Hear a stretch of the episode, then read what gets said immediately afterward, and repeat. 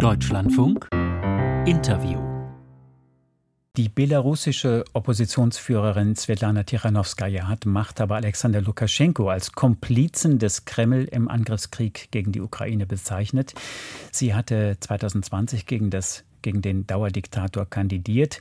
Inzwischen lebt sie in Litauen im Exil. In ihrer Heimat wurde sie zu 15 Jahren Haft verurteilt. Mein Kollege Moritz Küpper hat mit Svetlana Tichanowskaja das folgende Interview geführt. Sie sind gerade in Abwesenheit zu 15 Jahren Haft verurteilt worden. Sie leben im Exil in Litauen. Ändern diese 15 Jahre etwas an Ihrer Arbeit? Oh, uh, Natürlich nicht. Dieses Puppenspiel, dieses Verfahren hatte nichts mit Justiz oder Gerechtigkeit zu tun. Es ist die Rache des Regimes an mir und damit auch an allen Menschen in Belarus. Sie haben ihre Niederlage nicht akzeptiert. Wenn Lukaschenko könnte, würde er jeden ins Gefängnis werfen. Unsere Aufgabe ist es, an die zu denken, die jetzt wirklich im Gefängnis sitzen, die in diesen Gefängnissen unmenschlich behandelt werden.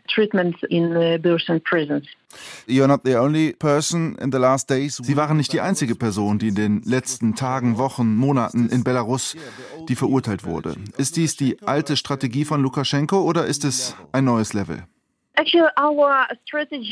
Unsere Strategie bleibt die gleiche. Druck auf das Regime, wirtschaftlich, politisch und die Unterstützung gesellschaftlicher Kräfte. Da können natürlich jetzt immer neue Details bekannt werden, dass Lukaschenko nicht nur an Menschenrechtsverletzungen mitgewirkt hat, sondern eben auch an Kriegsverbrechen, weil er ein Komplize wurde in diesem russischen Krieg gegen die Ukraine. So, would you say that uh, Belarus, dass Lukaschenko Würden Sie sagen, dass Lukaschenko, dass Belarus ein aktiver Teil dieses Krieges ist? Lukaschenko ist ein Kollaborateur in diesem Krieg. Er führt alle Aufträge Putins aus. Ohne seine Zustimmung könnten Attacken auf die Ukraine nicht möglich sein.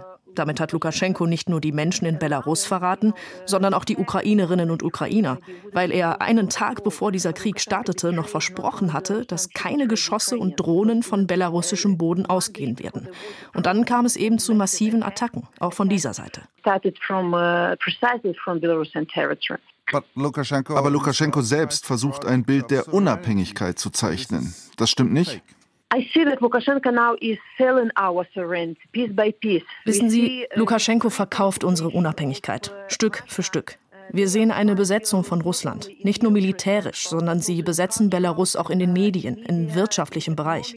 Das Einzige, was Lukaschenko innerhalb Belarus noch kontrolliert, ist die Unterdrückung.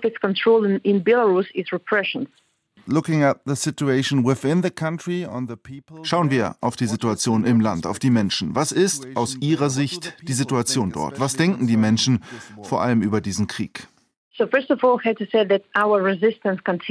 Erst einmal, unser Widerstand hält an.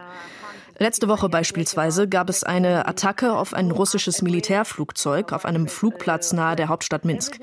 Es gab Hackerangriffe, Unterstützungsaktionen in mehr als 40 Ländern.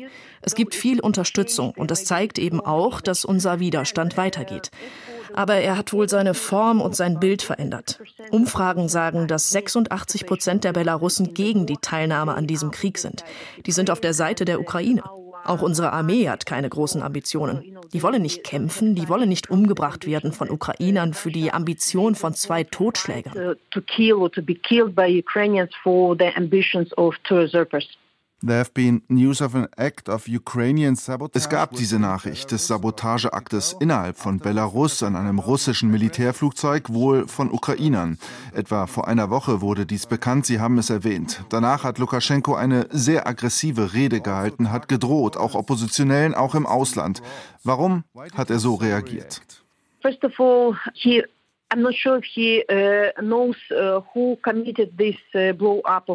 Erst einmal, ich bin mir nicht sicher, ob er weiß, wer diesen Sabotageakt durchgeführt hat. Er beschuldigt Ukrainer für diese Flugzeugattacke, auch weil er den Gedanken, dass es Partisanen aus Belarus selbst gewesen sein könnten, die direkt vor seiner Nase einen solchen Anschlag durchgeführt haben, nicht zulassen will. Aber ungeachtet dessen, ob es jetzt Ukrainer oder Partisanen waren, zeigt es, dass Lukaschenko die Lage in Belarus nicht kontrolliert. Er hat zwar zuletzt gesagt, dass wenn es eine ukrainische Provokation geben sollte, dass er dann aktiv am Krieg teilnehmen würde, aber er weiß auch, dass unsere Armee nicht am Krieg teilnehmen will, dass es dort eine starke Antikriegsbewegung gibt. Also